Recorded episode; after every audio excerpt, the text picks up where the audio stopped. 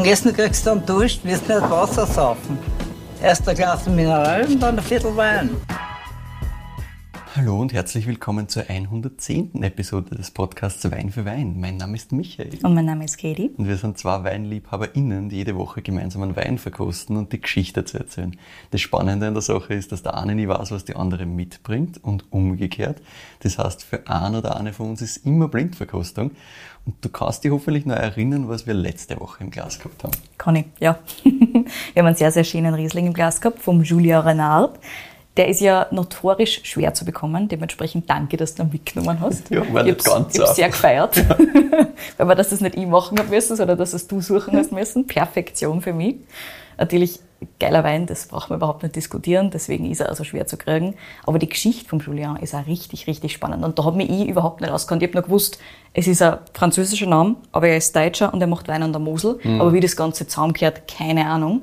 Ja, und das ist, ist wirklich eine interessante Geschichte. ja, vor allem, vor allem einfach völlig, völlig anders als alle anderen Geschichten eigentlich. Also, dass yes. der so eigentlich so ein altes Leben hat und ein neues Leben so quasi, weil ja. er ja vorher das ganze Theaterwissenschaftsthema und da halt so in der Tiefe auch drin war. Total. Und dann mit über 30 gesagt hat, das ist nicht. Mhm. Ich werde jetzt wieder Azubi. Ja. Schon Wahnsinn. Das ist schon richtig cool. Also Total. Auch, wie gesagt, wir haben es eh, glaube ich, in der Folge mehrmals erwähnt, größten Respekt.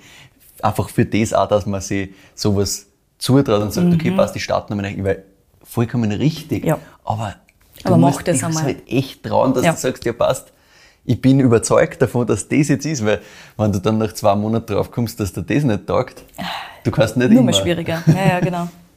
Ja, und ich meine, auch dass er 2018 seinen ersten eigenen Jahrgang gemacht hat ja. und das jetzt schon so ausschaut, wie es ausschaut, das Ganze, ist ja absolut Dass es halt so mini ist, er ja. aber auch nichts anderes machen will ja.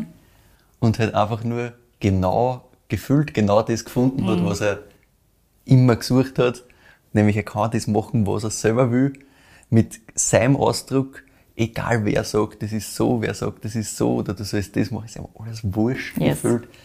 Und halt einfach so ein unglaublich nachdenkender Mensch habe ich extrem spannend gefunden. Ja. Absolut.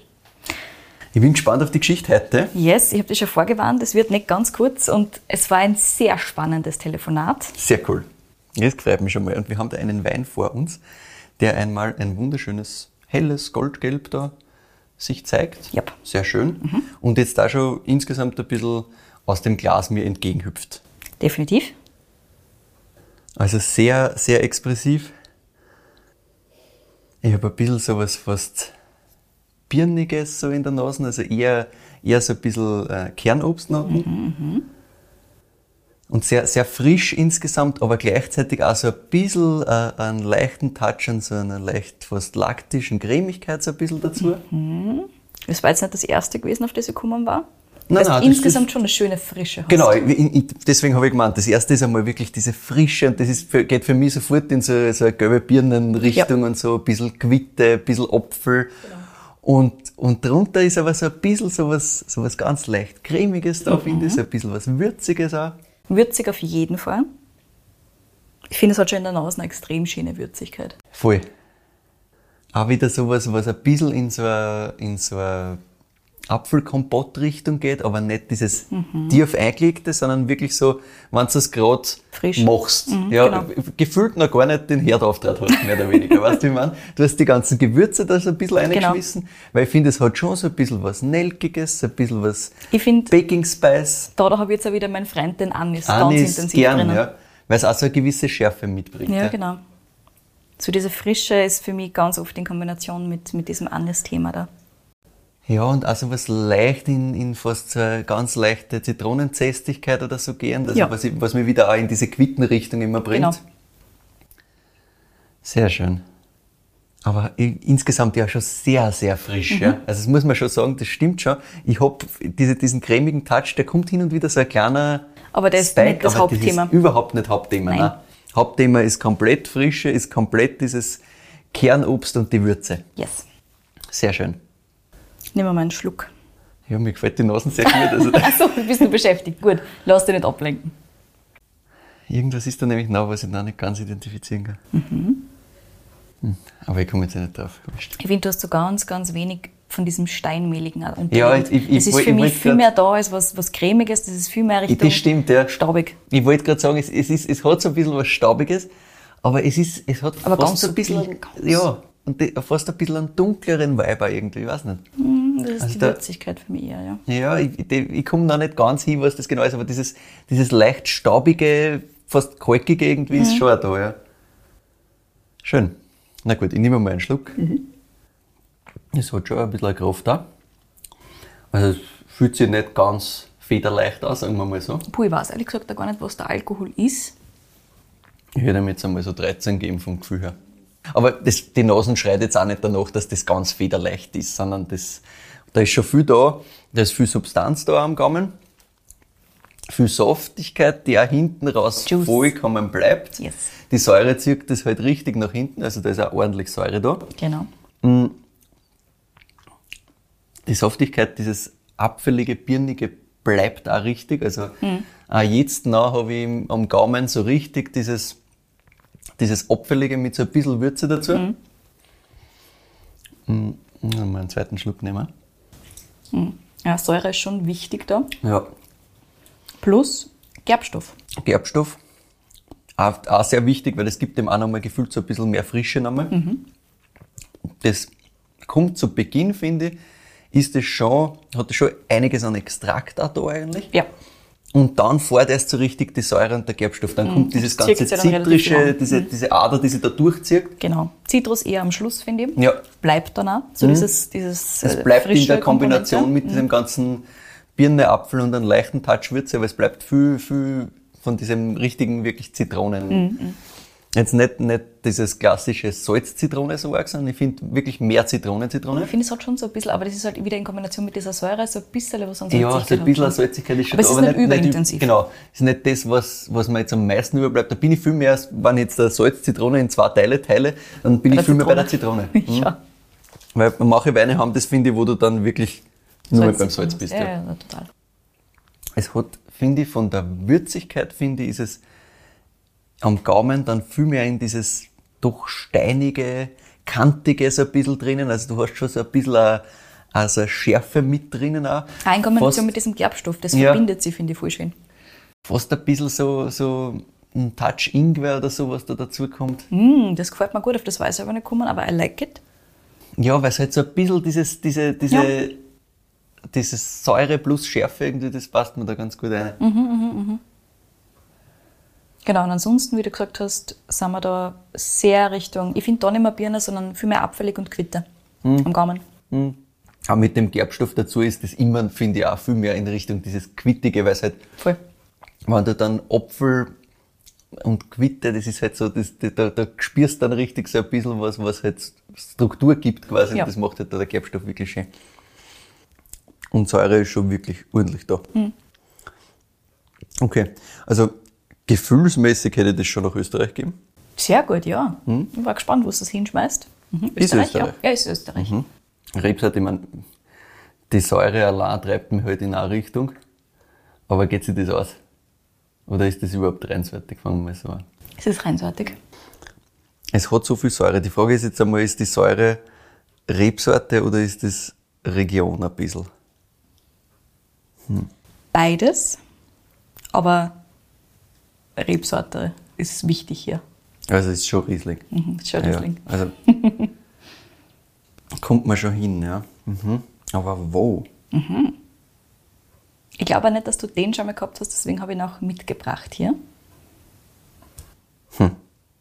Also, pff, keine Ahnung, ich hätte das jetzt eher irgendwie vom, vom reinen Gefühl her, ohne zu sehr drüber nachzudenken, hätte ich halt gesagt Riesling und dann hätte ich es aber eher irgendwo in Richtung Kamptal oder so geschmissen. Yes, Wirklich? so gut. Wow. Heute, heute läuft. Wow! okay. Richtig gut. Aber ich, ich weiß nicht, was mich genau daran erinnert, aber irgendwie bin ich in diese Richtung Aber gefallen. spitzenmäßig, ich nehm's, auch ohne Grund. Nice. ja. Cool. Aber richtig schön. Mhm. Aber wer macht sowas dort? Nämlich so präzise. Weil das ist schon wirklich. Komm, jetzt bist du schon dort, jetzt schaffst du das. Nein, nie im Na Leben. geh, do it. Sag, was du glaubst, dass es ist. Ja, das, ich habe noch nichts im Kopf. Ach so, Das, ich der, der, irgendwas, irgendwas nein, ist schon.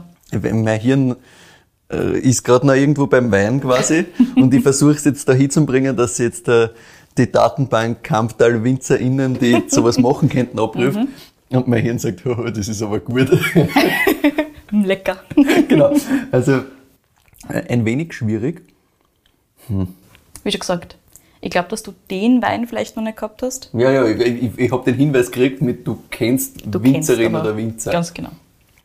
Aber right now, Soll ich das erzählen? bitte. Okay. Ich glaube, du warst hingekommen theoretisch. Hättest du die Datenbank noch ein bisschen länger arbeiten lassen? Das kann sein, aber ich- meine Datenbank ist gerade, nachdem ich da jetzt mit Riesling Kamptal das schon schön Nein, hast gemacht eh hab, recht. bin ich, meine Datenbank hat auch gesagt, Sag, okay, passt, we're done for da. today. ist auch wirklich richtig, richtig gut. Not bad at all. Vor allem, es ist halt, man hört sehr raus aus der Verkostungsnotiz, es ist jetzt kein klassischer. Riesling-Kamptal. Dass du das so positioniert hast, finde ich spitzenmäßig. Gut, also, dass das Weingut fallen muss, war klar. ja. Wir sind beim Weingut Jurcic. Ah, okay. Deswegen habe ich Das gesagt, hab du kommst ja doch hin. Das habe ich irgendwie gerade gar nicht. Ja, nice, weil wer sonst so ja, eben. So. Mhm. So ist es ganz genau. sauber. Was ist das dann? Äh, Quelle oder was? Quelle ist es, ganz genau. Hast du das schon mal Ah, nice. gehabt? Nein, aber Eben, die steht auf meiner. Liste Yes, für natürlich. Alter, ultra geil, Ja. weil der Chris Bieber von Weinfurore das circa so beschrieben hat. zu Recht als sehr gut empfunden hat. Ja. Ganz genau. Yes, Ja. so ist es. Genau, und auf meiner Liste ist Jurcic halt auch seit Anfang Naja, an klar. gestanden. Ich meine, wir haben es auch gemeinsam schon oft genug verkostet, jedes Mal gesagt, wow, Genau. was man da Immer rausholen so- kann aus diesen Ja. Weinen aus dem Kamptal ist einfach irre. Immer wenn du irgendwo eine Kamptal-Verkostung hast oder halt eine Niederösterreich-lastige Verkostung oder halt bei der Vivinum im Niederösterreich-Bereich, Kamptal-Bereich herumrennst, dann verkost die Sachen und dann bleibst bei Jucic hängen und denkst, da bist du deppert. Wie das geht ist eine? Klasse besser als Ja, ja. das meiste andere. Absolut. Und ich erkläre dir jetzt ganz genau, wieso das so ist. Ja, super, geil. Wunderbar. So. Ich habe mich natürlich auch immer gefragt, wie kann das gehen? Hm. Wie, wie funktioniert das, dass das so unglaublich gut ist? Und immer so eigenständig. Ja, ganz genau. Immer eine sehr präzise Stilistik, immer gefühlt unglaublich überlegt und gleichzeitig einfach wunderschön. Also du, du musst über diese Weine nicht nachdenken, sie sind einfach schön, aber du kannst unglaublich viel rausholen, Ja. wenn es dich interessierst dafür. Ja. Und dieses, diese Balance, die die schaffen, ein Wahnsinn. Als ich dann mit dem Alvin jetzt telefoniert habe und er mir von seinen ganzen Erfahrungen erzählt hat, da ist mir dann auf einmal ja, klar geworden, wieso Ja. das so ist, wie Okay. es ist. Der Mann hat nämlich viel gesehen in Ah, seinem ja. gar nicht so langen Leben bis jetzt. Ja, ihm, der ist ja gar nicht so alt. Nein, aber Michi, schnell dir an, weil da haben wir jetzt aber wilde Stories.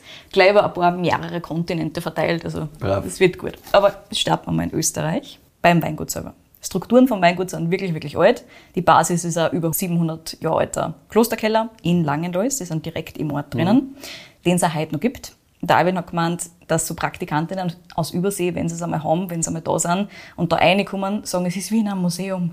Also, sie es nicht kennen, Na so von daheim. Und ich glaube auch, wenn du als Österreicher reinkommst, ist das schon so ein bisschen eine sakrale Angelegenheit, schon, wird schon sehr museumslike sein. Yes. Ja. Also rein von Fotos zu urteilen, So ist es. schon gut aus.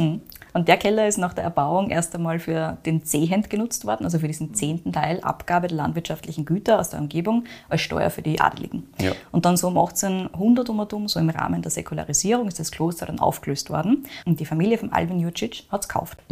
Und weil das Weingut über Töchter weitervererbt worden ist öfter mal, hat sich ja der Weingutsname relativ oft geändert. Ein ganz ein wichtiger Abschnitt ist dann gekommen, als die Großmutter von Alvin und deren Schwester das Weingut geerbt haben. Die haben das nämlich dann jeweils zu 50 Prozent geerbt, also genau 50-50. Auch den Hof, der halt einfach ein ganz normaler Weingutshof ist quasi zu dem Zeitpunkt, ist zu 50-50 vererbt worden. Die beiden haben dann geheiratet und anfangs war die Trennung dieses Hofs einfach nur so ein eine Oleander Stöcke Mauer quasi, die halt durch den Hof durchgegangen ist, Ja. also ein paar Stöcke und ja. Und aus diesen Stöcken ist dann aber irgendwann einmal eine Mauer worden und die Mauer ist Hecher worden. Ui. Und auch so ein Teil vom Kellerlabyrinth unterm Haus ist dann abgemauert worden. Das ist natürlich scheiße bei so einem alten, schönen Kellerlabyrinth, dass du das abmauerst, weil die halt die ganzen organisch gewachsenen Strukturen, Und klar, das kannst du ja nicht ordentlich dafür machen. aufgebaut, dass das zwar unterschiedlich voneinander Ja. machen, sondern eigentlich, dass das eine Familie gemeinsam macht. Ne? Ganz genau. Und das war halt einfach so. Ne? Also das war halt einfach Passiert. familiär so gegeben, genau. Und die Oma vom Alvin hat damals den Josef Jurcic geheiratet. Da kommt dieser Ah. Weingutsname her. Also der ist erst zwei Generationen vorher dazugekommen. Und der hat sich sehr für Landwirtschaft, für Pflanzen äh, interessiert, war ein landwirtschaftlicher Quereinsteiger zwar, mhm. aber hat dann Pflanzen gesammelt und hat einen großen Faible gehabt, generell einen mega grünen Daumen anscheinend. Und auch für Wein hat er sich sehr interessiert, also für vor allem die Pflanze Wein. Aber er hat anscheinend einen richtig guten Wein ausgebracht, einfach weil er sich so dafür interessiert hat, wie die Pflanzen so wachsen da draußen. Mhm. Und natürlich war das damals noch ein Mischbetrieb mit Händlern und ein paar anderen Tieren und Co. Aber es war kein ganz kleiner Betrieb, obwohl mhm. er getrennt war quasi. Und bevor er getrennt wurde, so vor über 100 Jahren, war das ein relativ großer Betrieb eigentlich. Deswegen haben sie ihn auch trennen können, mhm. weil es halt groß genug war quasi, ja. dass zwei Familien da nur kaum kennen davon. Optimum ist natürlich nicht. Ja.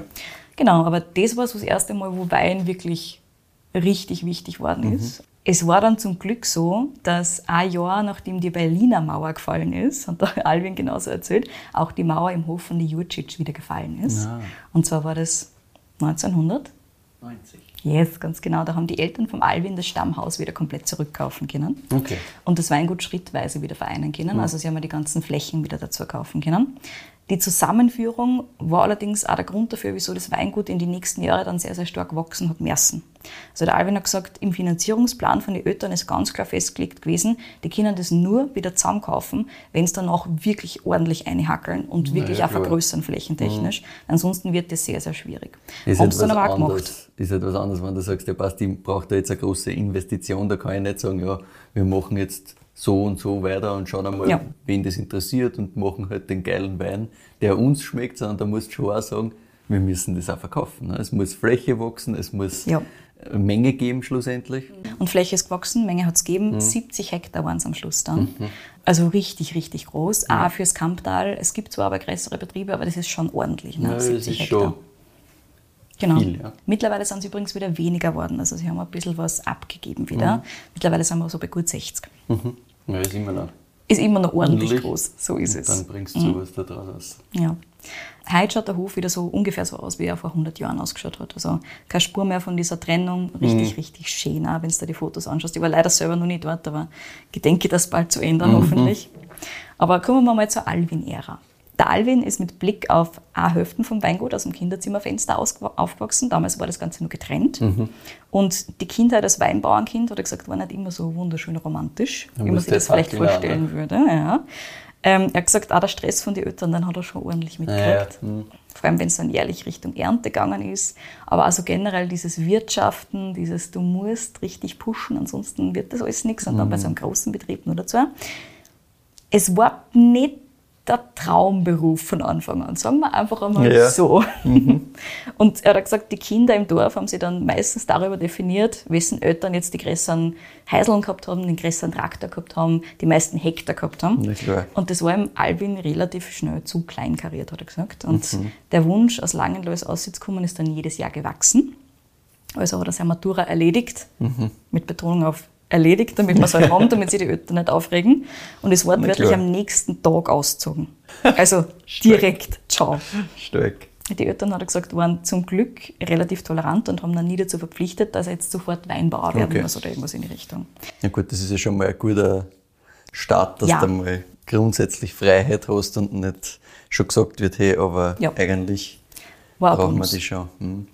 Zuerst ist also für ihn nach Wien gegangen und da hat sich der Alvin einmal einfach ins Blaue hinein für Publizistik und für Politikwissenschaften inskribiert. Wirklich? Weil für Politikwissenschaften war eher so Interesse halber und so ein bisschen ideologisch. Ja. Und Publizistik war eher basierend darauf, dass da besonders viele Mädels waren. oh Gott, Junge. nice. Und nebenbei hat der Alvin dann auch gleich angefangen, bei Wein und Co. zu arbeiten, nebenbei und bei Do und Co. zu arbeiten, nebenbei. Er wollte einfach unabhängig sein, er wollte irgendwo Geld herkriegen und er wollte zwei Sachen gleichzeitig studieren, einmal, ja. alles auf einmal. Und Freiheit ist wirklich wie so ein großer Banner über seiner ganzen Jugend. Und mhm. das war von Anfang an, sobald er ausgezogen ist. So, ich will jetzt irgendwas tun. Das Stint in Wien hat er allerdings so ein gutes Semester lang gehalten. Ja, ja gut. Und dann hat der Albin festgestellt, Wien ist halt doch auch Österreich. Ja, gut. Also hat er weiter aussehen müssen. Und zwar so weit wie möglich weg, wie du von Österreich noch kommen kannst. Mhm. Wo ist das? Genau, Neuseeland. Hm. Ja, also, ja. Jetzt wirklich auf der, auf der Landkarte, Landkarte geschaut. quasi einmal Globus draht Ja, ganz genau. Wo kann ich hin? Ah ja, da. Das schaut weit entfernt aus, nehmen. Mhm. Yes. Hat er wahrscheinlich seine Eltern auch besser verkaufen können als jetzt zum Beispiel Japan oder irgendwas anderes. Mhm. Mhm. Der Alvin hat also damals nicht das Geld gehabt, natürlich, dass er sich jetzt eine große Neuseelandreise leisten kann. Dementsprechend hat er mit seinen Eltern reden müssen und ein bisschen verhandeln müssen. Der Papa hat gemeint, okay, ich zahle da schon das Ticket, aber dafür muss zumindest einen Job an einem Weingut machen. Mhm, mal klar, weil ja. irgendwoher muss man schon schauen, dass vielleicht sich die Buben ja, zumindest einmal anschauen, dass das Interesse das so ein nicht, ne? vielleicht steigert wird. Ja, ähm, mhm. ja, das ist der Versuch gewesen und der Alvin hat sich gedacht, gut, das wird schon gehen und ist einfach einmal mit einem regulären Touristenvisum rübergeflogen. Ah, ja. Hat damals natürlich auch keiner gewusst oder wissen können, dass er ein Arbeitsvisum braucht. Und mhm. ich meine, der Bub war halt 19 ja, damals. Und Überlegst ja, du solche Sachen halt nicht. Ganz genau. Und die Eltern haben sich gedacht, das wird schon passen. Mhm. Gut. Über Neuseeland hat er sich auch nicht wirklich informiert gehabt. Das war wirklich rein der Punkt, dass das so weit weg ist wie möglich. Mhm. Im Flieger, hat er gesagt, hat er sich dann so einen Marco Polo Reiseführer das erste Mal angeschaut und hat sich gedacht, da gibt es ja überhaupt keine Kängurus, was soll denn das? Ja, genau. keine Kängurus, was ist das? Ja. Mhm. Vor Ort ist er natürlich ein bisschen schwieriger geworden mit dem falschen Visum. Mhm. Seine Weinbaukarriere hat der Alvin dann also 2001 de facto als illegaler Gastarbeiter in Neuseeland begonnen. Und es wird einfach nur besser, glauben wir. Ja. Diese ganzen Geschichten sind so exzellent. Und der Alvin hat das alles so detailliert erzählt und hat gesagt, an so viele Sachen habe ich schon so lange nicht mehr gedacht. Geil. Das sollte ich aufschreiben. Und ich so, ich mache es ja, no ja. worries. Kein Problem. Ich schreibe alles auf. Genau. Ein paar Winzer haben wir dann nämlich doch aufgenommen dort und haben gesagt, du bist ja ein Winzerbur, das passt ja. schon, das machen wir schon ist die ah, Community dann schon stark. Genau. Ne? Außerdem haben sie sich gedacht, er kennt sie ja aus. Mhm. der Fakt ist, der allererste hat ihn dann zum Traktorfahren eingestellt und er war halt der schlechteste Traktorfahrer, den du überhaupt kriegen kannst. Und dementsprechend ist er dann sehr schnell degradiert worden zum Bucketboy. Ah. Also zum, er muss Sachen Er muss einfach kibbeln ja. herumtragen. Ja. So ist es. Das war jetzt vielleicht nicht die spannendste Arbeit, hat er gesagt. Aber es ist er ehrlich gesagt nicht darum gegangen. Er wollte mhm. halt aussehen, er wollte was tun, der er wollte, wollte was nur sehen. weg, der wollte jetzt nicht unbedingt jetzt da das Praktikum machen, sondern das war ja mehr, weil die Eltern gesagt haben, ja, irgendwas musst du schon genau. wackeln auch. So ist es. Na gut. Und er hat gesagt, geprägt hat noch viel mehr die Stimmung dort. Und es hat ganz viele internationale Praktikantinnen und Praktikanten mhm. gegeben. Das Motto war Work hard, party hard, quote ah, ja. unquote. Und er hat gesagt, das hat er aus dem Weinbaukontext in Österreich einfach nicht gekannt. Mhm. So, es war viel strenger, viel du hakelst halt und dann gehst du schlafen am Abend mhm. und fertig. Und in Österreich hat er auch gesagt, die Ernte war immer kalt, nass, zach. Mhm. Und in Neuseeland sind alle mit den kurzen Hosen und die T-Shirts im Weingarten gestanden. Am Abend hat es Barbecue und Bier gegeben. Die Leute waren spannend und cool. Er hat sich, er hat sich gefühlt dort. Das war, das war genau sein Ding. Mhm. Und das musst du halt vorstellen, ne? mit so 19, das ist einfach das Leben, wie du das vorstellst. Ja, ja, der quasi Maturreise gemacht wird. Ne? So ist es. Und so hat der Alvin Weins erst einmal wirklich von einer neuen Seite kennengelernt und das war für ihn wirklich eine Sternstunde. Also ein ganz essentielles mhm. Erlebnis. Wein kann cool sein und mhm. diesen Lifestyle, den will ich weiterführen, den will ich irgendwie mitnehmen können. Mhm. Und diese Zeit in Neuseeland hat er so lang gestreckt, wie er es nur irgendwie strecken kann, natürlich. Mhm. Er hat gesagt, ein bisschen beschissen hat er die Eltern dabei, weil erstens einmal hat er dann gesagt, na, die Ernte geht noch nicht los. Und dann, na, die Ernte ist noch nicht fertig. Und dann, na, der Winzer braucht mich noch ein bisschen länger. Also im Prinzip hat er einfach dieses Visum so lange ausgereizt, ja. wie man es irgendwie ausreizen kann. Und hat sich halt einmal quer durch Neuseeland gehandelt, war halt in allen möglichen Ecken unterwegs. Ähm, jetzt, wo ihm der Winzer halt braucht. Ja, jetzt nichts irgendwie Spezifisches, sondern wirklich halt, wo es gerade gegangen ist. Ja. Ne? Und einmal Arbeit, einmal mal dumm fahren, mhm. einfach einmal geschaut, wo er hinkommt. Und dann hat er aber irgendwann natürlich doch zurück nach Österreich müssen, so ein Visum geht nicht für immer. Allerdings war er dort nicht lang. Next Stop, Australia. Und dafür hat er sich dann wirklich ein Arbeitsvisum gecheckt. Mhm. Und als er dort dann angekommen ist, hat die Ernte noch nicht begonnen gehabt. Das war geplant so. Er hat gesagt, er hätte ganz gerne nur so ein bisschen Zeit vorher gehabt, damit er Australien jetzt kennenlernen kann. Endlich Kängurus. Endlich Kängurus, so ist es. Und damals hat man nur so richtig äh, dicke, fette Shiraz geil gefunden und gesoffen, mhm. hat er mhm. gesagt. Deswegen hat es ihn extrem gefreut, dass er im Barossa Valley was gekriegt mhm. hat. Mhm. Und bevor er ins Barossa Valley gefahren ist, wollte er eigentlich mit dem Zug durch Australien reisen. Und ist dann nach ein paar Tagen draufgekommen, das ist eher scheiße, weil du bewegst dich halt ein paar Millimeter auf der Landkarte und mhm. kommst nicht wirklich weiter. Ja, ja. Also hat er dann den Zug relativ bald aufgegeben und hat halt Auto gestoppt durch Australien. und ist dann halt wirklich hippiemäßig immer umgereist. Das hat eigentlich ganz gut funktioniert, habe ich gesagt damals. Es war ja mal alles wurscht bis zum gewissen Grad. Das geht halt mit 19, 20 einfach nur super. Ja, und mit dem ganzen Freigast-Thema, was du vorher schon erzählt hast, der wollte halt einfach Sachen sehen, die ja. Rahmenbedingungen jetzt einmal wurscht. Also, so ist es. Hauptsache, wir kommen irgendwo hin und wir sehen was Neues und geil, neue Erfahrungen, alles aufsagen, gehen wir. Mhm. Jetzt wird er gleich, wo er hinkommen ist. An der Ostküste von Australien hat er dann nämlich Deutsche kennengelernt. So ein bisschen Hippies, ich glaube, sie waren harte Hippies, nicht nur so ein bisschen ja, Hippies, ja. die auf einer biodynamischen Farm gearbeitet haben. Sie waren harte Hippies. Sie waren harte Hippies, es war Hippie-Kommune. die haben dann gefragt, ob er nicht einfach dort arbeiten will, bis er halt ins Barossa Valley muss. Und er hat gesagt, ja passt, komm mit und hat einfach bei einer in der Hippie-Kommune gelebt. Und er hat gesagt, das war mein erster Kontakt mit Kuhscheiße. Und auch das eine absolute Offenbarung wieder. Mhm. Weil er hat damals einfach überhaupt keinen Kontakt gehabt bis jetzt mit Biodynamie. Mhm. Das war sein erster Kontakt mhm. damit. Und, Und das gleich in einer Kommune. Das gleich in einer Kommune, ganz genau. Also so richtig, wie es gehört. Er hat dann erklärt, wie man da Dünger draus macht und alles Mögliche.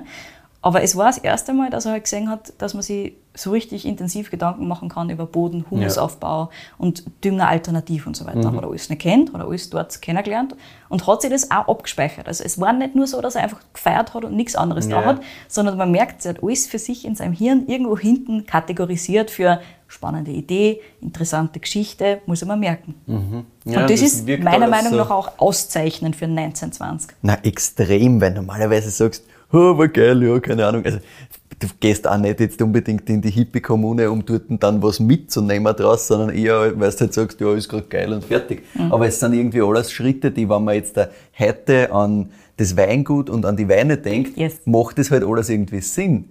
Und ich denke mir gerade, okay, was, was kommt denn noch alles? Weil er hat jetzt damit 20 eigentlich oh. hat er schon Biodynamie entdeckt, was ja genug. Wahnsinn ist. Mach dir keine Sorgen, es kommt Nein, noch viel. Ich, ich glaube eh, dass da viel kommt, aber ich denke mir, es ist jetzt schon Wahnsinn eigentlich. Absolut. Das, das war, cool. das war die Hälfte des Telefonats war noch nicht fertig und ich habe mir gedacht, fuck, das ist eigentlich schon eine eigene Podcast-Folge, was kommt denn nur ja. alles? Ja. So, so cool. Nice. Wir machen trotzdem keine zwei Parts draus. Nein. Auf jeden Fall, nach dem Thema Biodynamie hat er dann doch irgendwann einmal ins Barossa Valley fahren müssen, hat sich dann wieder durch halb Australien geautostoppt, mhm. ist irgendwie wieder hinkommen und hat dann schließlich dort seine fetten, breiten Shiraz machen können damals nur mit sehr viel Freude. Hat er gesagt, heute kann er sich das überhaupt nicht mehr vorstellen, aber damals war das mega geil. Ja, es war halt gerade gehypt. Ja. Genau. Und er hat gesagt, er hat coole Leute kennengelernt und so mit seinen 20 hat er einfach Freiheit komplett genossen, hat da auch nicht schlecht verdient, hat sich dann ein Auto mhm. kaufen können, oh. ist dann mit besagtem Auto am Schluss auch noch so 20.000 Kilometer durch Australien gefahren. Das Auto hat er dann auch nicht verkauft, als er wieder zurück nach Österreich geflogen ist, auch am letzten Tag seines Visums natürlich. Ähm, zum einen, weil er so ein bisschen einen Grund haben wollte, dass er wieder zurückkommen kann. Mhm. Und außerdem ist es wahrscheinlich einfach nicht mehr ausgegangen, dass er es verkauft. Also das hat er bei Freien stehen lassen dann. ist am letzten Tag seines Visums zurück nach Österreich geflogen mit einem Haufen Ideen im Gepäck, was ja. natürlich Australien und Shiraz und so weiter angeht. Und 2003 hat er dann die erste Ernte tatsächlich daheim mitgemacht. Mhm. Das ist sie dann auch gut ausgegangen. Und natürlich hat er viel von seiner Inspiration aus Australien mitgebracht so ganz wie dort unten ist der Rotwein dann vielleicht doch nicht worden, hat er gemeint. Aber dafür ist während dieser Ernte was ganz anderes, Essentielles passiert. Und zwar haben seine Eltern das allererste Mal eine Praktikantin am Weingut gehabt. Und die Praktikantin, die hat Stefanie Kassen, selbst Winzerkind aus Deutschland. Der Papa hat das Weingut Gunderloch geführt und sie mhm. wollte Erfahrung sammeln, bevor es dann zum Weinbaustudium nach Geisenheim geht. Mhm. Und Alvin und Stefanie haben sie von Anfang an sehr, sehr gut verstanden und rasch ein Gespusi am Laufen gehabt. Ich zitiere. Passiert. Aber für die beiden war dann eigentlich relativ klar, die kommen relativ schnell wieder aus Langenlös weg. Stefanie mhm. wieder zurück auf, ja. fängt dann zum Studieren an irgendwann einmal. Und der Alvin, der bleibt natürlich nicht in ja. Österreich, wenn ja. er nicht muss. muss es, der, der wird sowieso sofort wieder weg sein. Und jetzt lasse ich die raten. Wo geht es als nächstes hin? Hm. Ja, also der Klassiker wäre halt sowas wie Südafrika oder so. Nein, aber knapp. Süd das andere. Südamerika? Yes. Ah, okay, genau. Argentinien oder was? Nein, einfach ganz Südamerika. Also einfach nur, weil alles sehen. Mhm. Richtig, genau. Dort ist er hin ohne Job und ohne Sprachkenntnisse. Und am Anfang hat er mal versucht, in Kuba Spanisch zu lernen und das war mäßig erfolgreich, hat er gemeint. Ähm, dann ist er runter nach Ecuador.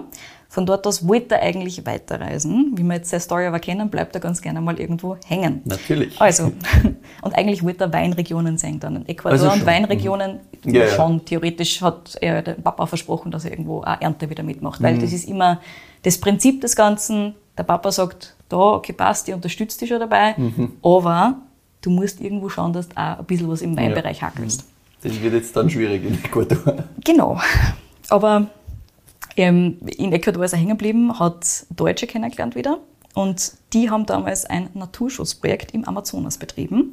Gegen okay. Spendengelder haben sie Land im Amazonas gekauft, um das gegen Rodung zu schützen, zu mhm. verteidigen. Und außerdem haben sie dort Landwirtschaft betrieben, vor allem in der Form von Permakultur. Oh. Thema Permakultur haben wir also kennengelernt dort. Mhm. Und dieses Wissen auch mit den indigenen Leuten geteilt. Und der Alvin hat dann, während er das erzählt hat, gesagt, irgendwann zwischendurch, im Nachhinein kann es auch ein Geldwäschebetrieb gewesen sein. Ja, also es klingt schon immer so ein bisschen so. Ich hab so lachen halt bei, diese, bei diese Amazonas-Schutzprojekte, das ist immer ein bisschen shady. Aber er hat gesagt, es war halt ein riesengroßes Abenteuer, so Bootsreise durch den Rio, also am Rio Napo durch den Dschungel inklusive. Mhm. Und natürlich war das Thema Permakultur extrem spannend. Ja. Und da war er schon ein bisschen öder als seine 19. Ähm, dementsprechend hat er da so ein bisschen im Hinterkopf schon gehabt, wie kann man das jetzt auf Wein ummünzen? Mhm. Geht das vielleicht auch? Mhm. Da hat er so erste Ernte und so weiter schon mitgemacht gehabt. Also das war dann schon ein bisschen intensiver im Gedankengang Richtung, wie ging denn das? Ja, gefühlt ist das Weinthema halt auch mit jeder Station so ein bisschen stärker geworden. Ja. Ne? Weil da zuerst so Neuseeland halt, ja gut, weil der Papa sagt, genau. dann äh, Australien zumindest auch schon mal irgendwie dann rein von dem, wie er es erzählt, ja. da war schon Shiraz, also war schon ein Themengebiet wirklich, was einem da yes. interessiert hat und so und dann die Ernte daheim, weil das wollte ich auch noch fragen, warum macht dann überhaupt die Ernte, dass ihm das überhaupt, aber wahrscheinlich dadurch, dass er ihm halt Shiraz so taugt hat, wollte er halt dann daheim auch schauen. Ich glaube, das war einfach timingtechnisch optimal. Mhm. Ich habe gar nicht gefragt, wieso genau 2003, aber ich denke, es ist ja einfach gut ausgegangen, ja, wahrscheinlich. so insgesamt. Und genau. das Interesse ist halt so groß wahrscheinlich schon gewesen, dass er auch leicht gesagt hat, na gut, das mache ich. Yep. Und vielleicht hat auch das auch ein kleines Druckmittel geben, so quasi, wenn du die Ernte mitmachst, dann kannst du wieder, unterstützen wir die bei der nächsten Reise wieder mehr. Oder so, yes, ne? so ist es, genau. Aber mit der Permakultur hat er auf jeden Fall was ganz, ganz Spannendes für ihn selber kennengelernt im Bereich der Landwirtschaft. Und wie schon gesagt, im Hinterkopf natürlich das auch so ein bisschen gehabt, aber was sie dadurch halt nicht mehr ausgegangen ist, ist eine Ernte irgendwo. Mhm. Er ist zwar dann weiter durch Südamerika gereist und hat sogar von Machu Picchu aus der Stephanie eine Postkarte geschickt. Oh, süß. Sehr, sehr süß, ja. Ansonsten hat er nicht viel heimgeschickt. Und wie schon gesagt, äh, Ernte ist sich halt dann nicht mehr ausgegangen und als er dann zurück in der Realität des Flughafens Schwächert angekommen ist und der Papa gefragt hat, wo warst du denn auf Ernte jetzt, hat er gesagt, hm, naja, auf gar keinen. Kommunikation, ich habe nämlich gefragt, ob die Eltern das nicht mitgekriegt haben, ja. während er unterwegs war. Und er hat dann gesagt, naja, Kommunikation hat es damals eigentlich kaum gegeben. Naja. Smartphones hat es noch keine Nein, gegeben. Du hast Briefe oder Postkarten schicken können. Ja, oder von einem Internetcafé aus ja, halt ja. einmal seine drei Mails, die er während dem ganzen Trip da geschickt hat. Und da ist halt nie so ganz genau drinnen gestanden, dass er jetzt nicht auf einem Weingut arbeitet, sondern eher so, mir geht's gut, lebe, danke, ciao. Ja, ich glaube also gefühlt kommt es mir nicht so vor, als wäre er in der Lebensphase der Mensch gewesen, der von Internetcafé zu Internetcafé rennt, damit er ja sich irgendwo melden kann, sondern das ist ihm vielleicht noch zweieinhalb Monate irgendwie mal eingefallen. Ui, warte, ich schreibe schnell vielleicht irgendwas damit. Vielleicht Sicherheit auch genau. Geschichte, genau. Und hat schon 20 E-Mails, geht's da eh gut? Tja, da war jetzt dann der Papa am Schluss nicht mehr so glücklich und die Eltern haben ihm dann ein Ultimatum gestellt. Und zwar entweder er arbeitet jetzt daheim auf dem Weingut mit oder er studiert was Gescheites. Und ja, was Gescheites war Weinbau. Mhm. Und im Hinterkopf hat der Alvin nur die Worte von der Stefanie gehabt, ich gehe jetzt nach Geisenheim. Und daheim arbeiten, das war sowieso noch nicht. Das mhm. war für ihn noch keine Option, das wollte er überhaupt mhm. nicht. Also hat er alle seine Sachen in ein Auto gepackt, nachdem bestätigt war, dass er nach Geisenheim gehen kann und ist für sein Studium hochgefahren nach Deutschland. Ich habe nicht so genau nachgefragt, aber das Gespusi mit der Stefanie dürfte relativ rasch dann in was Fixes übergangen sein. Also das Detail habe ich tatsächlich dann nicht mehr nachgefragt, aber es war dann so gefühlt, die Stefanie war einfach in, in jedem Teil der Geschichte ab diesem Zeitpunkt überall drin. Ja, also wenn's, du meinst von Machu Picchu, ich hoffe, er hat nicht zu viele Postkarten von da geschickt, sondern er hat eine einzige geschickt. Nein, eben. Deswegen, also da war schon, die, die Verbindung scheint da schon Natürlich. gut da gewesen zu sein. Ja. Definitiv. Die hat nur mehr genau. eine gewisse örtliche eine Nähe. Eine örtliche gebraucht. Nähe hat es mhm. braucht, genau. Und das hat es dann eben dort oben gekriegt. Sehr schön. Aus der neuen Welt hat er erzählt, hat er sich also eine Riesenportion Leichtigkeit und Lässigkeit mhm. mitgenommen. Neben ganz vielen Ideen für Landwirtschaft natürlich auch. Mhm. Hast du gehört, was da alles dabei war? Und Deutschland war dann halt eine ganz andere Nummer. Und da ist natürlich nicht nur darum gegangen, was er in der Uni gelernt hat, auch in der WG, wo sie waren, das war gleich ums Eck von der Uni, hat es regelmäßig Big Bottle Partys gegeben mit halt die ganzen Winzerkinder, die ja, du nur finden kannst. Und deswegen war auch die Anwesenheit in der allerersten Vorlesung des Tages im Normalfall eher kritisch bzw. sehr gering. Mhm. Sie waren auch generell ein sehr interessantes Semester, hat er gesagt, also ein sehr kritisches Semester, weswegen mit den Professoren an der Uni dann auch viel diskutiert worden ist mhm. über Thema Schwefel, Thema Hefen und so weiter und so fort. Er hat gesagt, wenn du ganz ohne Praxis da hinkommst, bist du wahrscheinlich noch ein bisschen leichtgläubiger. Mhm. Ja, aber der Alvin hat zu dem Zeitpunkt ja schon wirklich viel gesehen viel gehabt. gesehen und nämlich ganz unterschiedliche Sachen auch. Ne? So ist es. Und hat aber Gleichgesinnte im Jahrgang gehabt. Das heißt, es waren einfach viel spannende Diskussionen auch an der Uni. Aber natürlich hat der Alvin aber vielen Blindverkostungen mit so Leuten wie zum Beispiel der Theresa Breuer im Flo Busch oder der Stefanie mhm. einiges gelernt.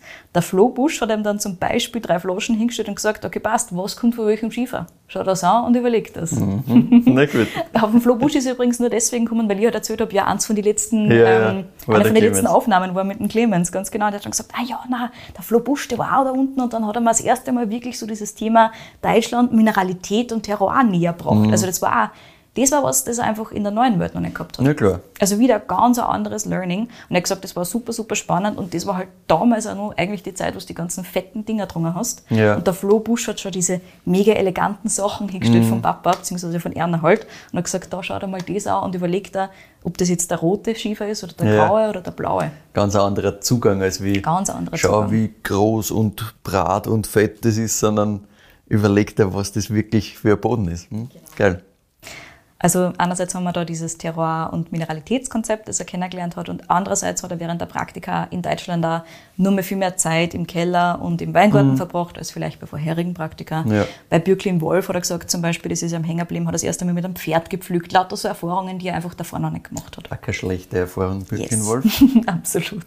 Solche Sachen haut er nur so zwischendurch ja. ein. Also da ist sicher nur mehr. Wenn ich nur mehr Zeit gehabt hätte, mit ihm zu telefonieren, dann war wahrscheinlich die Folgen fünf Stunden lang. Aber ja. Anyways. Aber nicht nur Deutschland hat er während dieser Zeit geprägt, sondern auch dessen Nähe zu Frankreich. Er hat gesagt, mhm. das Schöne an Deutschland ist die Nähe zu Frankreich. Direkte Quote.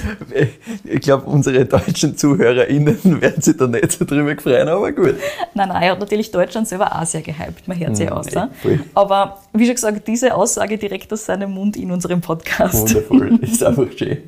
Und sowohl die Stefanie als auch der Alvin haben sie sehr in diese völlig andere Welt des französischen Weins und Frankreichs mhm. verliebt. Sehr schnell haben dann einmal einen Kurztrip in die Burgund zum Beispiel gemacht und haben sehr rasch gelernt, dass dort Fragen stellen nicht so viel bringt. Mhm. Er hat erzählt, wenn sie wissen wollten, zum Beispiel, wieso ein Wein so schmeckt, wie er schmeckt, war die Antwort des Winzers Terroir. Und auf die Frage, wieso der Wein so gemacht wird, wie er gemacht wird, ist es Tradition. Mhm. Ja, Punkt. Punkt, ja, mehr gibt's nicht. Also war klar, sie müssen eigentlich in Frankreich arbeiten, arbeiten damit sie was lernen. Und schon damals waren die beiden sehr auf dem Biotrip, hat er erzählt. Das heißt, Bordeaux und Burgund waren dementsprechend schon eher Fahrt für sie. Ja. Weil da ist nicht so viel weitergegangen. Und dann haben sie sich überlegt, was sie machen können, haben sie mal ein Auto geschnappt, sind für zwei Monate durch Frankreich gefahren, haben so ein bisschen mehr gesurft und währenddessen Ausschau gehalten nach möglichen Praktika. Und eigentlich war es timingtechnisch optimal, dass sie halt da unten waren, schon ein bisschen früher, bevor alle zum Ernten angefangen haben, mhm. weil verschlagen hat es dann ins Roussillon zum Tom Lube, ja, weil der früher ja. angefangen hat als alle anderen zum ich, Ernten. Ich wollte gerade sagen, es war, es war einfach auch von dem, von dem Aufbau her, wenn der Burgund Bordeaux Fahrt ist und gerade die Zeit, yes. dann ist eigentlich, wäre es perfekt, wenn du ganz in Süden fährst, weil da passiert gerade ganz, ganz, ganz viel. Und genau das haben sie natürlich gemacht, weil die zwei kennen Sauber. sie natürlich aus. Sauber. Und die waren die ersten Praktikanten, die der Tom Lube jemals gehabt hat. Nicht, die ersten Matratzer das, ja. das muss von der Zeit her wirklich sehr stark sein. Ja, ja, ja war's. Geil. Und er hat aber gesagt, die zwei haben sich so viel mitgenommen davon. Also das war ganz, ganz irre. Es war sehr beeindruckend, was man aus so einer Region außerholen kann, die komplett tot geglaubt ist von allen. Ne? Mhm. Komplett Voll. uninteressant, super unspannend. Du kannst eh nichts machen, alles nur Fett. Komplett wegignoriert, ganz ja. genau. Und da haben sie extrem viel gelernt. Auch Sachen, die sie jetzt einfach nur sehr, sehr prägen in ihrem heutigen Wein machen. Mhm. Wirklich 20, mhm. 22, 20, 23. Der Tom Lube hat einer gesagt, schau da im Boden an, mhm. schau, was du da ausholen kannst was macht diesen Flecken Erde aus? Mhm. Was macht es aus? Und nur eine andere Geschichte, auf die ich nachher dann gleich noch eingehe. Mhm.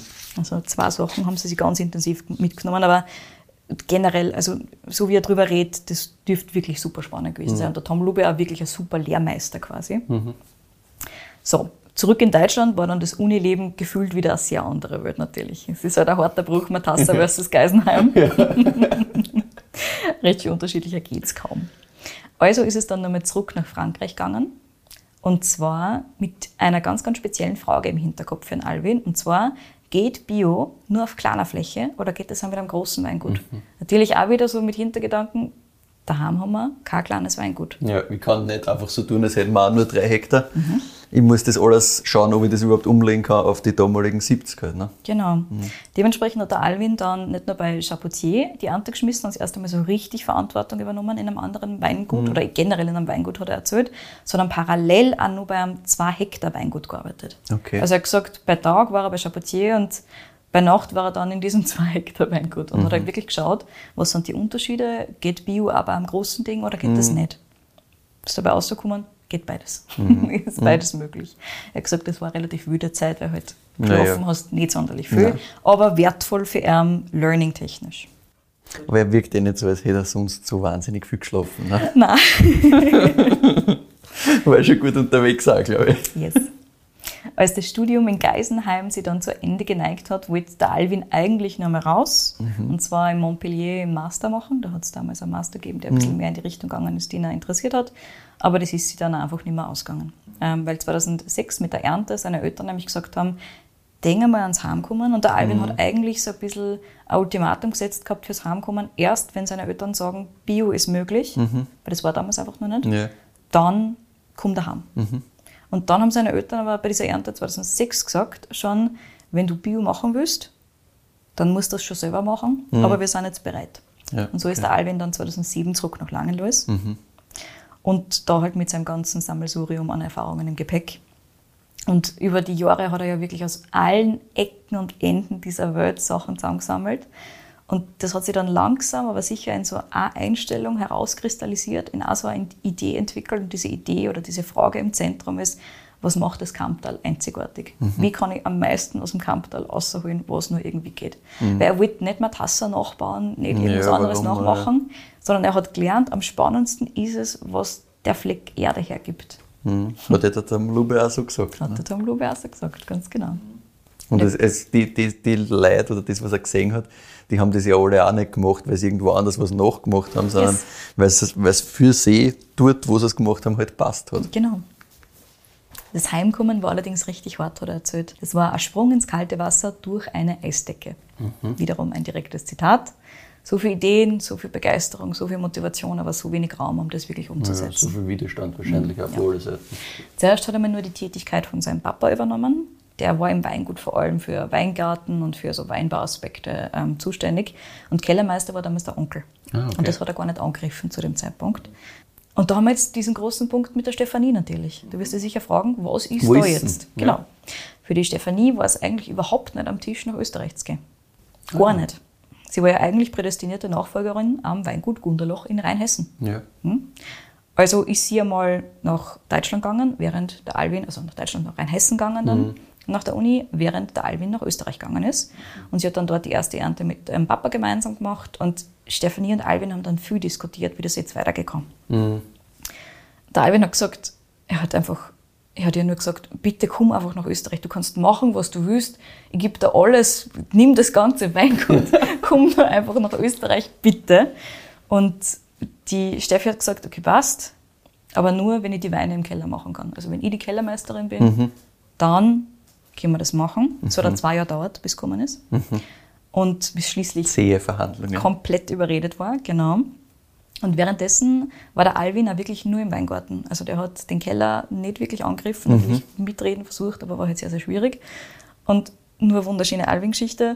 Zwischendurch hat er sich mal eine Hütte am Heiligenstein gepachtet gehabt, wo er ganz weg von der Welt ohne Strom und Wasser leben wollte.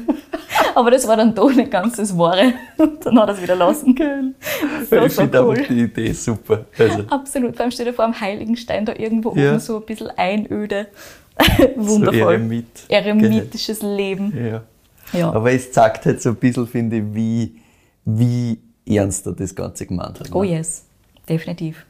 Er wollte halt wirklich wissen, wie ist das Kamptal? Und ja. nicht, wenn ich im Haus sitze und fertig und, und die ganze Infrastruktur mhm. rundherum habe, sondern wenn ich im Endeffekt halt nur im Boden habe. Richtig. Mhm. Und wie schon gesagt, er hat sich wirklich auf Dedication. Boden, Weinbau, auf die ganzen Aspekte komplett konzentriert ja. gehabt. War natürlich auch das Thema Bio-Umstellung und so weiter. Wie gehen wir das an? Mhm. Das war alles zu dem Zeitpunkt Thema. Und es war, es dürfte nicht einfach gewesen sein. Ja, nein, Aber glaube ich auch nicht. Andererseits, der gute Mann ist eh sehr, sehr fokussiert auf das, was er will. Ja, der war es auch. Der macht das schon. Also, Genau. Er schaut sich halt ganz viele Sachen an, nimmt sich überall das aus, was, er, was einem taugt und dann zack. Ja, vor allem, so, du musst das einmal so strukturieren können, dann am Schluss, diese ganzen Erfahrungen vor allem und Eindrücke. Alter immer. Ja, ja, Also absolut. stark. Tja, die Steffi ist auf jeden Fall dann 2009 ans Weingut gekommen. Und das war dann so der endgültige Generationenwechsel. Und das war wirklich starker Tobak, sagt der Alwin. Stefanie und Alwins Onkel haben dann gemeinsam das erste Jahr im Keller gemacht und da sind zwei Welten aufeinander getroffen. Als Kompromiss hat es dann gegeben einen Stahltank mit Reinzuchthefe und einmal Sponte im Holz nebeneinander. ich, ich gehe davon aus, also ich, ich weiß nicht mehr Details, aber es klingt so, als wäre es hart gewesen für Ja. alle Beteiligten. Ja, das klingt also, als war es nicht leibend gewesen für irgendwen. ne? Ja. So Experimente wie den ersten Grüner Veltliner auf der Maische hat es damals auch gegeben. Das war so, sie haben sich den Erntezeitpunkt noch nicht aussuchen können, 2009 selber. Und mit der längeren Maischestandzeit wollten sie halt so ein bisschen die fehlende Säure im Wein ersetzen, haben sie auch gelernt, dass das nicht wirklich geht. Du kannst so ein bisschen Struktur ersetzen, aber die Säure Ja, kriegst du nie wieder. nicht mehr, ne? Das heißt, der Erntezeitpunkt ist ganz essentiell. Ja. Sowas haben sie auch beim Tom Lubi natürlich schon öfter gehört. Und das war halt wirklich kein lustiges erstes Jahr.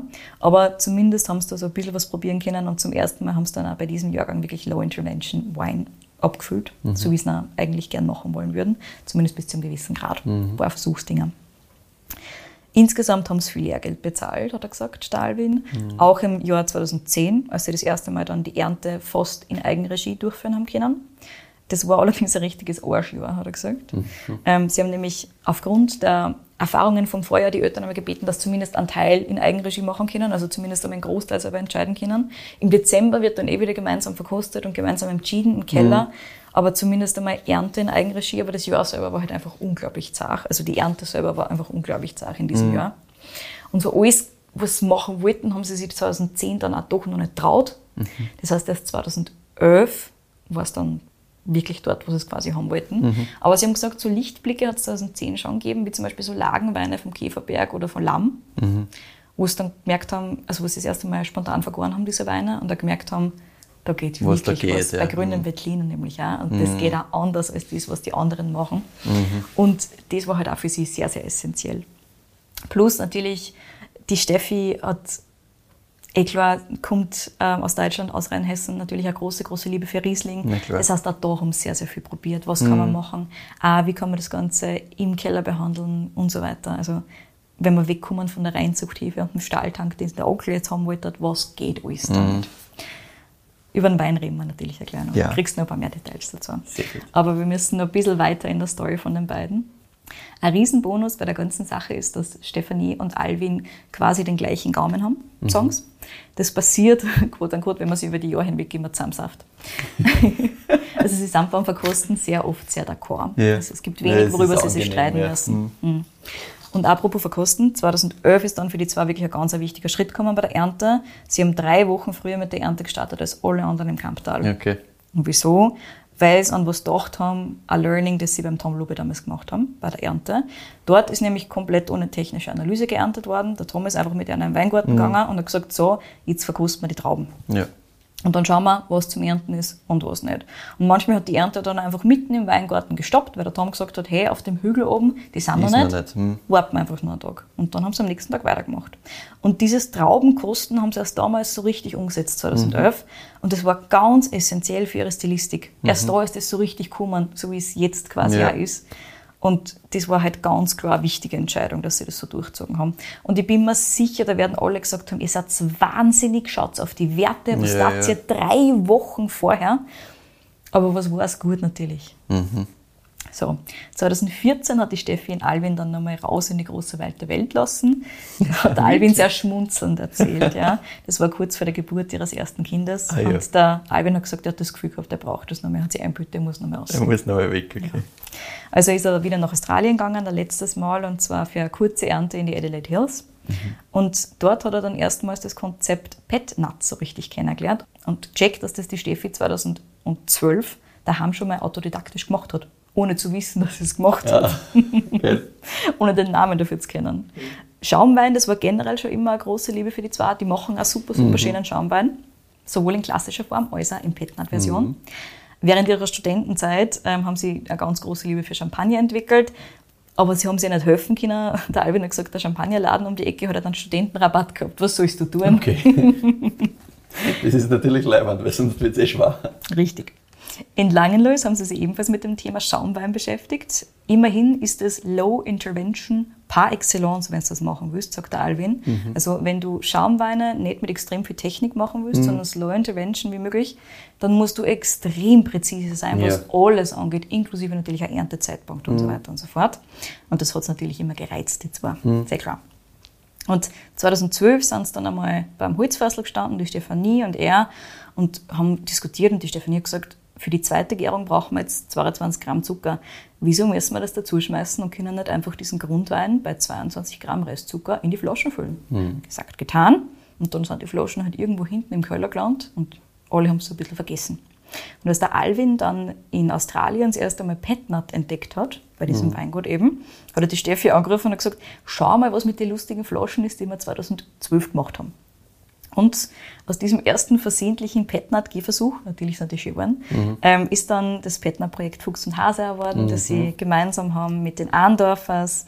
Meiner Meinung nach immer eine Bank, wenn es um Petnat geht. Also ja. Also die machen das einfach sehr, sehr schön und waren meiner Meinung nach absolut Vorreiter in Österreich, was ja. richtig schöne ja. Sachen angegangen ist. Ich glaube 2017 war das erste Mal, aber das war es jetzt nicht ganz fix. Mhm. Also. Aber das war recht früh und das war halt von Anfang an immer schön und nie so wie viele Sachen am Anfang einmal so halt ganz lustig, aber halt wild. Ja. Und so irgendwie. Ja, es war, immer mit Intention. Ja. ja. das war klar, was das sein soll. Mhm. Genau. Experimentiert haben die zwar natürlich zwischen 2009 und heute noch viel, viel mehr. Die Naturweinfaszination war immer ganz groß so zwischendurch haben sie dann einmal was, also so schräge Sachen gemacht, wie zum Beispiel Amphoren aus Georgien geholt, die heute allesamt Blumentöpfe sind im Übrigen. Mit Orange haben sie heute ganz aufgehört, das machen ja. sie einfach nicht mehr.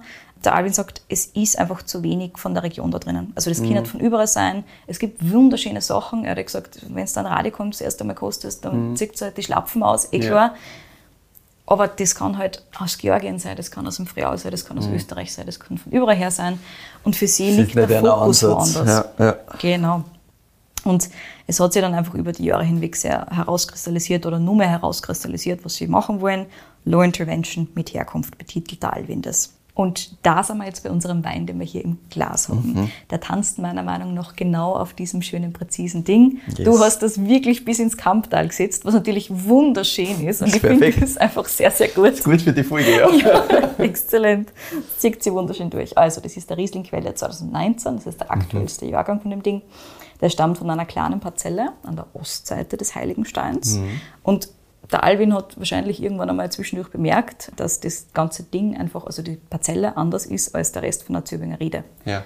Wie du ausgehört hast, der ist einfach einer, der arbeitet in solche Sachen extrem mhm. rein mhm. und hat dann gemerkt, okay, da wachsen andere Sachen als an anderen Ecken von der Zöbinger Riede.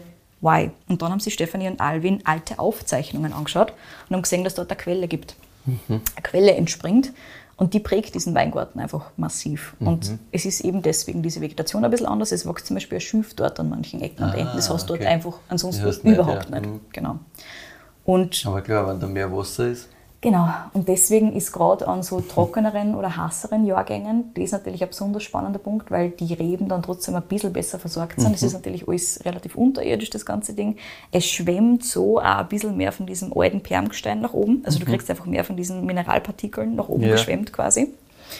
Natürlich so ein bisschen bessere Wasserversorgung, nicht so schlecht. Nicht so viel, dass es zu viel wäre jemals mhm. natürlich, aber es hilft, gerade wenn es wirklich trockenes Jahr ist, mhm. schon. Und dieses Eck von der Zöbinger Riede wird dann also händisch selektioniert, genauso wie es der Tom Lube natürlich auch machen würde, verkostet. Mhm. Und dann kommt das ganze Ding nach Maischestandzeit in ein großes gebrauchtes Holzfass, Spontanvergärung natürlich, und dann für 18 Monate, eine Zeit lang auf der Vollhefe, eine Zeit lang auf der Feinhefe. Und dann kommt das Ding einfach ungeschönt und mhm. unfiltriert in die Flaschen. Recht Fertig. viel damit passiert dann mhm. nicht mehr ganz genau. Und das ist eben einer von den Riesling-Ansätzen von der Stefanie. So ja. dieses Thema Holz und Sponti, das sie schon von Anfang ja, an quasi ja. da durchgezogen hat. und das auch jetzt noch sehr taugt. Deine Bewertung hätte ich sehr gerne. Mhm. Bekommen tut man das übrigens, also zum Beispiel den 2019er Jahrgang hier jetzt äh, bei Lobenbergs, kostet gut 40 Euro. Und wie immer preis-leistungstechnisch wunderschön, ist auch der teuerste von allen ihren Weinen. Mhm. Das heißt, alles, was drunter ist, ist auch wunder wunderschön. Ihr kriegt tolle Weine um 12, 15, 17, 18, 19, 20, Ja. 25 Euro. Und das ist halt, weil es halt sehr selektiv ist natürlich, weil es es auch nicht immer gibt, auf Ja, dem teureren Eck. Aber ich zahle es halt sofort. Also, das, da gibt's ja dann doch noch einige teurere Ecken. Teurere. So insgesamt. Also finde ich, Preis-Leistung ist das schon sehr, sehr gut. Mhm. Weil das ist halt richtig gut klasse. yes. Es ist einfach so gut. Ist es. Also ich bin irgendwo bei 9,6. Mhm. Ja, stimme Das zu. ist, das ist halt richtig, richtig schöner Riesling. So schön, super Säure, super Struktur, mit dieser leichten Gerbstoffstruktur. Ja. Ultra frisch, bleibt ewig lang. Was will ich mehr? So ist es. Genau. Richtig schön. Aber nur mal auch, absolut, aber nur mal auch der Hinweis, auch wenn ihr jetzt sagt, puh, ich würde gerne Jurcic probieren, ich meine, viele von euch kennen das eh. Ja. Aber was weiß ich, wenn wir irgendwelche Zuhörerinnen und Zuhörer aus Deutschland haben, die sagen, hey, Jurcic, das klingt gar nicht so unspannend, nehmt euch irgendwas davon, es ist wurscht, es, ist, alles schön. Es ist wirklich immer Bank. So ist es. Das ist immer Von oben bis richtig, unten. richtig Auch gut. grüne Veltliner. Wir Ja. sind beide jetzt nicht Ja. die größten Verfechter von grüner Veltliner.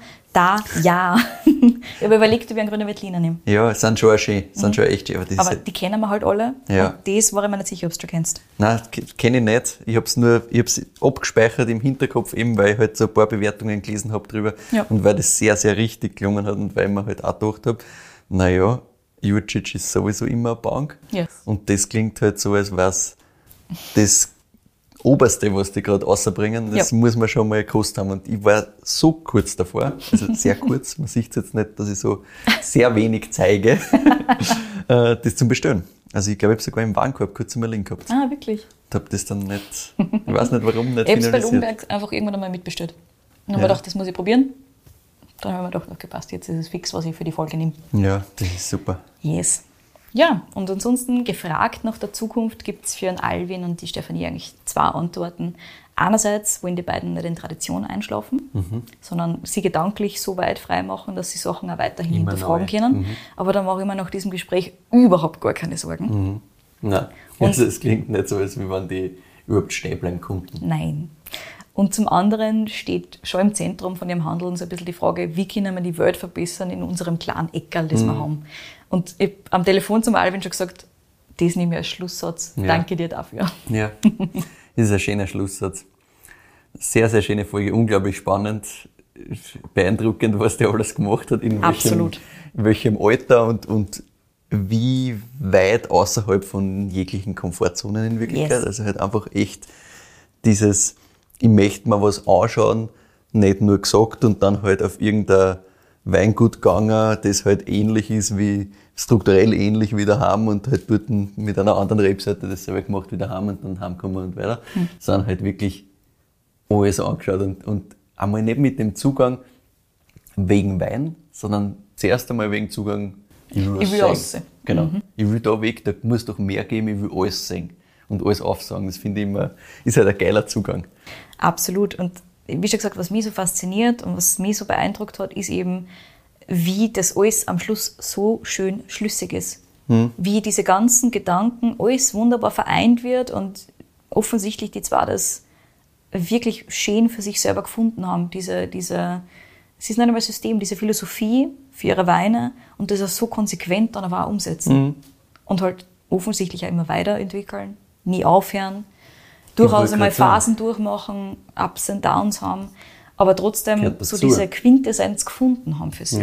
ja. Das ist schon echt ein Wahnsinn. Und wie man diese ganzen Erfahrungen so schön destillieren kann, das, das finde ich beeindruckend. Ja, voll. Und da, dass du halt echt sagst, ja passt, das, das klingt am Schluss halt jetzt nicht nach irgendeiner Marketinggeschichte, sondern das ist einfach Erlebnisse auf die Flaschen gebracht. Ja, Am Schluss irgendwie. Gefühlt- Und Das ist schon cool. ja, absolut. Gefühlt sowohl bewusst als auch unterbewusst. Also Ja, also ich natürlich glaube auch, prägen dass diese viel, Erfahrungen. dass auch. viel nicht bewusst ist. Also so wie, wie du das jetzt da wiedergibst und, und er das scheinbar ja auch erzählt hat, wenn er sagt, er hat an so Sachen schon lange nicht mehr gedacht. Genau. Dann Er waren die gesagt, halt im Hinterkopf das da ich und haben wahrscheinlich viel wieder. beeinflusst, Ja, ja, aber genau. Na klar, ich meine, was weiß ich, was vor 15 Jahren genau passiert ist, aber Sachen prägen dich halt und du nimmst das mit und du machst dann Sachen vielleicht anders aufgrund von diesem Ereignis, aber das Ereignis vergisst vielleicht irgendwann. Ja, ganz genau. Ja, mega cool. Ja, absolut beeindruckend. Super coole Story, super coole Menschen dahinter. Und natürlich die Weine, wie schon 15 Mal gesagt jetzt in dieser Folge. Geil. Alle geil. So ist es. Herzlichen Dank. Damit sind wir am Ende angelangt. Wir freuen uns sehr über Feedback und Weinvorschläge von euch. Schickt uns die gern an kedi.weinfürwein.at oder an michael.weinfürwein.at. Aufpassen bitte, dass die Weintipps nicht an uns beide schickt. Sonst ist keine Überraschung mehr. Folgt uns gern auf Spotify und Apple Podcasts. Wir freuen uns auch sehr über Bewertungen auf die Plattformen. Auf Instagram findet ihr uns auch unter Wein für Wein. Dort und auf unserer Website weinfürwein.at bereiten wir euch auch immer eine Zusammenfassung der Episoden mit Verkostungsnotizen und Co. vor. Danke fürs Zuhören und bis zum nächsten Mal.